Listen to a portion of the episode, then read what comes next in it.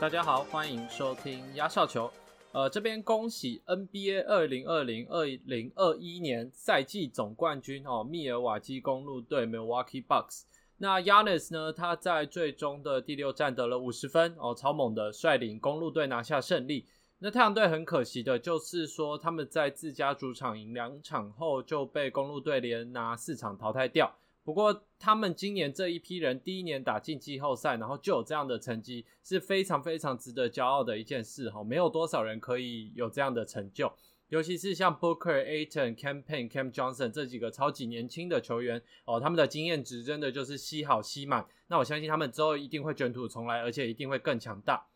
那其实我之前就有看过一个报道，就是说我们所知的大部分球星都是在差不多二十六、二十七岁之后才赢得他们的第一座奖杯，而且是就是说以球队第一当家的姿态赢了。那如果是像 Kyrie Irving 这种当时算是老二的夺冠，我就不在这边讨论哦，因为如果讲到说第一次夺冠年纪，那很多人都是可能二十岁就夺冠，可是他们可能只是球队的第二、第三，甚至替补球员而已。那主要就是讲像 Stephen Curry，他是二十七岁，LeBron 也是二十七岁，Isaiah Thomas 就是以前那个世代那个 Isaiah 哦，他二十八，然后 Shaquille O'Neal 二十八，Michael Jordan 也是二十八岁才赢得他第一座总冠军，然后 Durant、Nowitzki 呃 Durant 也是二十八，Nowitzki 三十一，所以太阳队的球迷不要太难过，因为。我不认为太阳队会像去年的热火队一样，就是昙花一现，然后下一季就整个变弱哦，被淘汰。因为他们今年算是真材实料的，一路从西区杀上来，然后季赛也是货真价实的获得第二顺位的这个种子嘛。所以我觉得这个国外媒体称为 Bright Now Suns 哈，依旧还是 Bright Future Sun，他们的未来还是呃非常非常的可观的。那现在就是回到 Yanis，他现在二十六岁哦，就是我刚刚讲嘛，比他比 Curry、LeBron、Jordan 都还要早拿到他的第一座冠军杯。虽然现在我觉得现在大家已经被宠坏了，就是说像看 Luca、啊 Trey 啊这种，就是大家很期待说你在进联盟，然后大概二十一、二十二岁，然后进联盟两三年就有很大的成就。但其实我们忘了，很多很多球员是在联盟打过很多年之后，然后他们到了二五、二六之后才有办法够成熟。然后带领一座球队拿下一个总冠军了。那 Yanis 的话，就是他跟一些人不一样了，他是从二零一三年第十五顺位，就是也是刚好在乐透区外哈，然后被公路队选中之后，他就一直待在 Milwaukee，然后完完全全的没有去这个所谓的抱大腿或者去抱团来赢。他有这个选项哦，在这么多年以来，他一直都有一个选项，就是离开 Milwaukee，然后去一个很大的球队，但是他都没有。那他在这一次呃第六站夺冠之后的赛后访问的时候，他也说了，他就是说我先讲他的原文好了。原文就是说，I could go to a super team and just do my part to win a championship, but this is the hard way to do it, and we did it。就是说我大可以去一支超级球队，然后做好我本分的事，还可以轻松的赢冠军。但是我们现在还是赢了，而且是走一条比较艰难的路。那这句话呢，也引起很多球迷的讨论。哦，像是在台湾的这个 PPT，大家都在说，哦，之前 LeBron、Durant 这种跳去组团的举动，跟 Yanis 始终如一，这个差很多。那当然也有人反过来说，哎，公路队也是组团啊，因为 Middleton、Holiday 也算是全明星等级的球员，根本就不是单核夺冠军这样子。这边呢，我就要来加入这个战局哈，因为我觉得，其实我自己觉得有讨论重心有点模糊掉了。讨论的重心应该是在于说，你是不是组团夺冠，而不是你是不是单核拿下冠军。虽然我觉得你看完 Yanis 这个系列赛表现，你要说他很明显不是那一个最大的核心，我觉得也说不过去嘛。他这个系列赛的表现跟鬼一样。但是回到组团这件事情上哦，就是说公路队在二零一三年那时候选进 Yanis。那时候他超菜的，就是菜味超重的一个新兵，然后又瘦，然后很多篮球动作也不是很成熟，因为他说他好像十二十三岁才开始打球嘛，那有一点点像今年雷霆队的那个 Poku 啦，甚至技术上更差。那至于 Middleton 呢，是二零一二年被活塞用第二轮第九，也就是总共第三十九顺位选中以后，他第二年就被当配菜打包到公路队。然后也是在公路队待到现在，而且我要强调的是，当年他的交易价值真的就只是配菜中的配菜，因为那年的交易主要是活塞队用 Brandon Knight、Chris Middleton 跟呃一个中锋什么 c r o p s t o p 反正现在不在联盟的人去换公路队的 Brandon Jennings。那说白一点，当时 Middleton 就是没有人要的，他只是为了不管是庆祝薪资也好，或者是就是多送一个人也好，把他送去公路队。那至于 Drew Holiday，我觉得我其实直接说了，我认为他只是一个顶级的绿叶球员。哦，他生涯也只有二零一三年入选一次全明星赛，外加三次的年度防守球队。但是他的个人成就，在他整个漫长生涯就这样了。所以讲完这所谓的公路的三巨头，那我们就来看看一些对比的资料。那我就先拿 LeBron 出来比，我最喜欢拿他出来比了。LeBron 前七年在骑士队，然后骑士队也是在这七年无所不用其极的围绕他建造一支球队。那可惜的就是他们还是拿不到总冠军嘛。所以这个男人呢，就那天就说宣布哦，I'm taking my talent to Miami，就是他要去迈迈阿密热火，然后跟 Dwayne Wade 跟 Chris Bosh 组团。那那个时候，Wade 绝对已经是一个超级巨星了。我觉得我讲这句话，大家应该没有意见。然后 Chris Bosh 也是在暴龙队打出一片天的一个明星级球员，因为他从二零零五年开始年年的入选全明星赛，然后他零六年也是年度最佳球队的人，然后零四年也是最佳选秀，所以不管从哪个层面来看，Chris Bosh 也是符合这个所谓的明星球员。所以你在这三个都很明显已经是明星球员的带领下，那 LeBron 呢就得到了生涯前两座总冠军杯。后来他回骑士队，其实他的时机点也是抓的很妙，就是。骑士那时候在他离开的时候，经历了快十年的重建期，然后好像重建出个样子之后，就像 Kyrie Irving 嘛，打了好几年，打出一个样子之后，他又回来加入。然后我自己是觉得有一点点收割成果啦。那讲好听一点，就是他是骑士夺冠的最后一块拼图。哦，简单来讲，就是我觉得 LeBron 不是一个能共患难的那种球员了。我之前好像就有讲过，就是他当一个球队变好的时候，他才会回来。然后他那时候回来，骑士赢得一个总冠军。然后后来又输了几年，看到骑士又差不多要进入重建期了，所以他就跑去 Los Angeles，然后跟 Anthony Davis 又抱团，然后又赢了他的第四座。所以他不是一个可以跟一个球队熬过阵痛期的一个球员。那再来呢，我就看 Kevin Durant。那 Kevin Durant 故事大家都知道，就是在雷霆被勇士淘汰之后，隔一年呢，他就去加入勇士队了。哦，这个东西被酸到现在。然后呢，虽然他后面赢两次总冠军。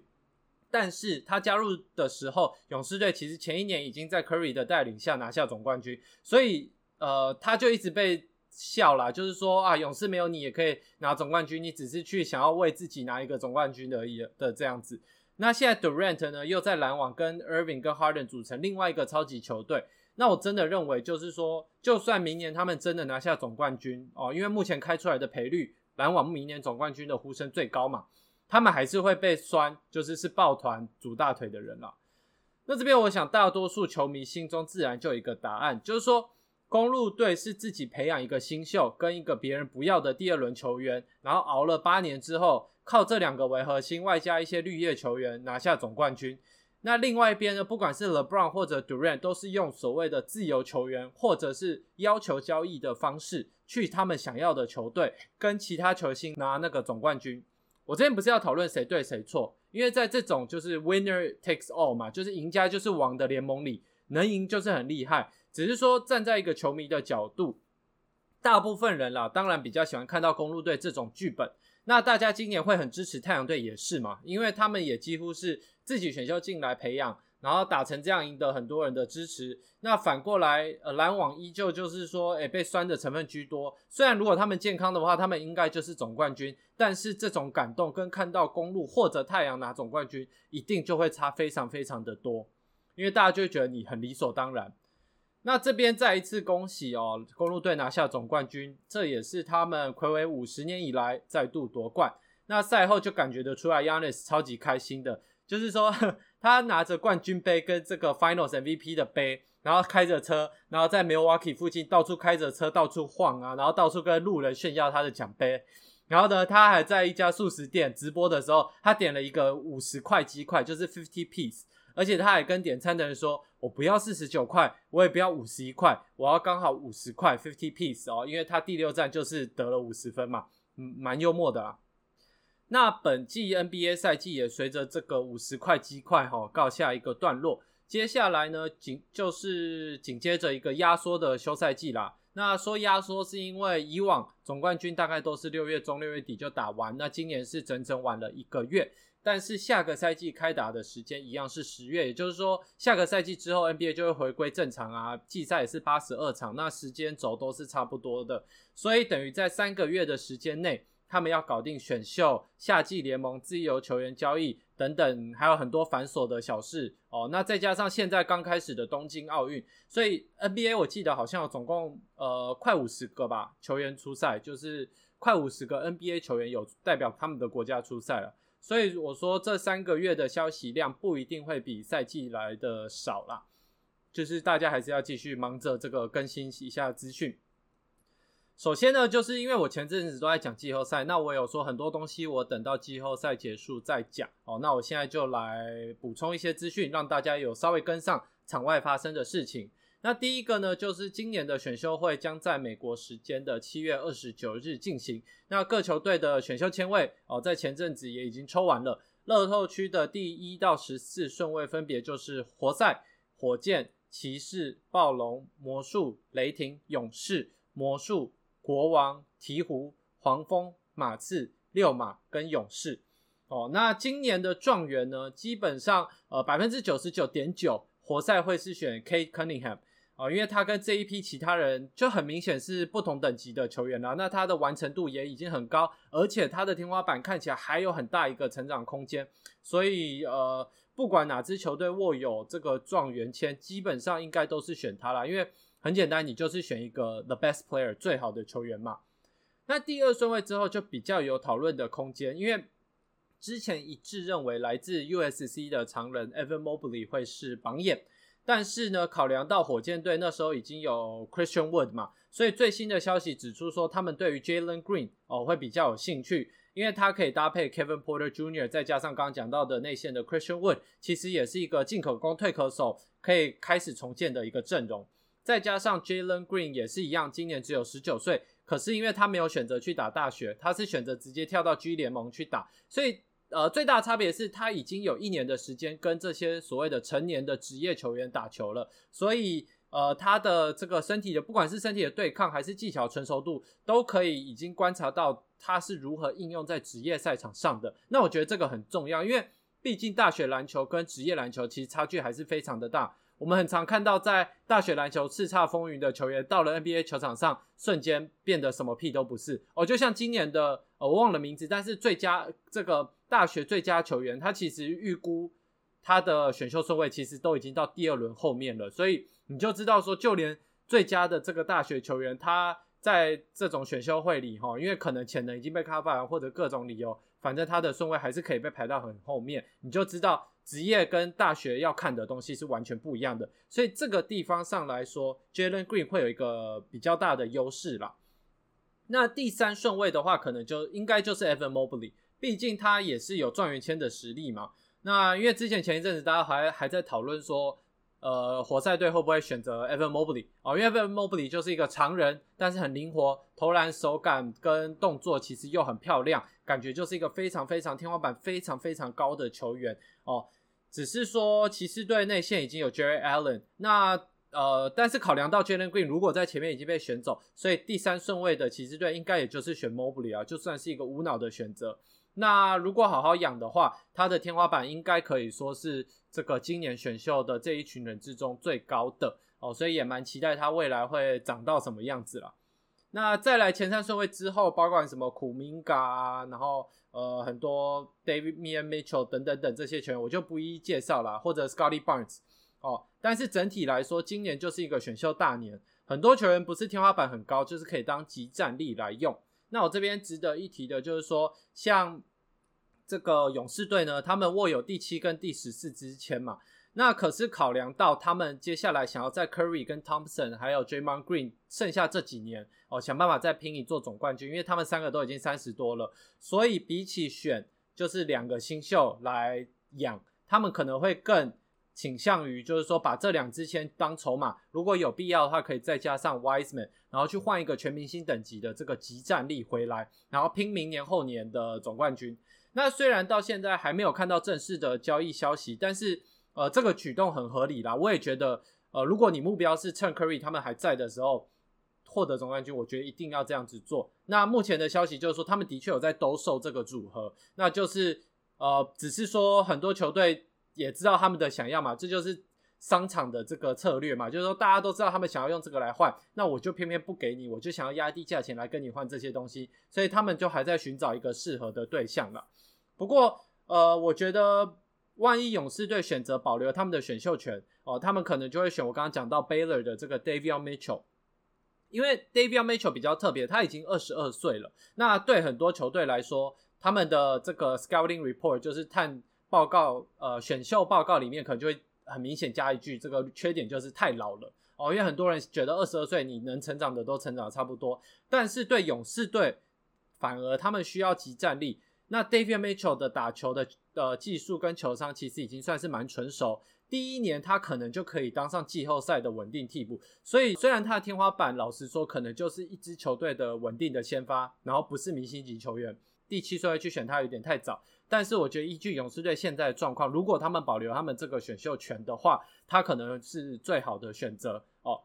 那另外一个呃进行中的事情就是各球队教练的大风吹。那选秀部分我就等到选秀完我再讲，因为。老实说，之前都着重于季后赛的分析嘛。那选秀我自己功课没有做很多啦，虽然我有在跟比较大的这些消息，但是呃很细节的，然后去研究每一个人的这个选秀的实力啊、水准啊，我是没有这样做的。所以我倾向于等到选秀结束之后，我们再来看看，哎，这些人到这个球队的阵容，他到底适不适合这样子。那回到下一个话题，就是教练的大风吹，我觉得这个也蛮重要的啦，毕竟。一个总教练就是一个球队的总帅，那我们也很常看到，你看像 Monty Williams，今年太阳队如果没有 Monty Williams 一模一样的阵容，我是觉得不太可能打到总冠军赛的，所以总教练真的很重要。那到目前为止，总共有八支球队哦面临到换总帅的情况，那当中当然也包含老鹰队，不过老鹰队不是换了，他是把 Nate McMillan 这个扶正哦，因为他本来是挂代理教练的名牌嘛。那在老鹰被公路队淘汰掉后的那几天，他马上公司呃不是公司队伍高层就出来，然后宣布说哦我们要把他扶正，因为他今年表现实在太好了，他真的表现太好了，所以他接下来就是老鹰队的这个正式总教练。再来呢，塞尔提克呢也是这个管理层大换血哦，Danny Ainge 下台，然后由 Brad Steven 接手他总管的位置。那有些人会觉得说，哦，他是升官了什么的，我是觉得应该不算啦，毕竟总教练跟总管做的事情完完全全不一样，所以他不算是，如果是在玩那种大富翁或什么，他不是一个同一个职业线然后升上去的那种感觉，他是直接跳到旁边的支线另外一个职业。那塞尔提克找新教练的时候，他们有说，他们也希望给黑人教练一个机会哦，毕竟塞尔提克过去种族的问题引起很多讨论嘛，塞尔提克这个地方。所以最后他们雇佣了前七六人跟篮网的助教哦，伊梅伍多卡。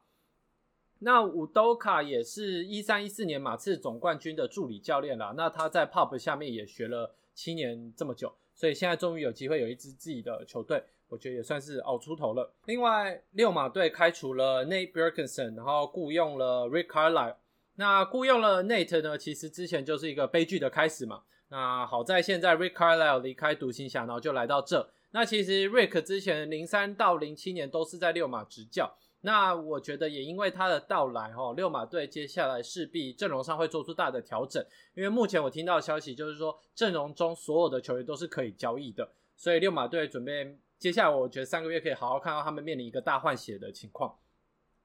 鹈鹕队的话则是开除了 Stan Van Gundy，然后雇佣了三十九岁的 Willie Green，那三十九岁他也是目前联盟。第三年轻的总教练了，不过现在鹈鹕队我觉得他们的状况很妙，也就是说他们要在 Zion Williamson 在那边的这几年打出一定的成绩，那到时候才有办法说服他签延长合约，然后留下来嘛。毕竟，呃，说真的，纽奥良不是一个大城市啦，那很多巨星级球员不会愿意在那边待一辈子，因为这个商业机会太少了。哦，那。所以我觉得 Willie Green 的现在压力也是很大哈，尤其是呃 Zion 才来联盟三年嘛，然后他已经换到了第三个教练，也就是说他没有一任教练是撑超过一年的。我觉得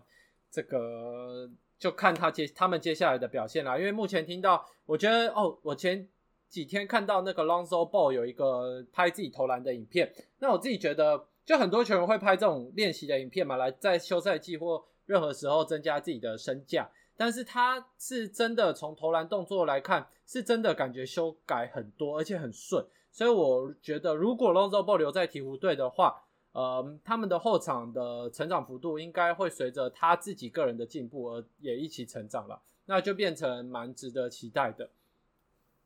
那另外呢，就是魔术队跟 Steve Clifford 的双方是所谓的决议分道扬镳啦，哦，mutual agreement。那他们后来魔术队雇佣了这个长期担任助教的 Jamal Mosley。那关于他，我没有查到很多资料，只是我知道消息看来看，他是一个很着重于球员发展的一个教练。那魔术队现在也刚好是完全在重建期，所以两个互补之下，哦，他的压力也不会那么大。那他主要就是要帮助队上年轻的球员好好的成长。巫师队呢，则是虽然今年打进了季后赛，但是第一轮就惨遭淘汰，而且他们整个赛季其实都陷入这个必有的交易风波，就是说。虽然 Bradley Beal 没有出来说要 trade me，但是呃，大家都在讨论他要不要该不该被换啦，因为毕竟他在那边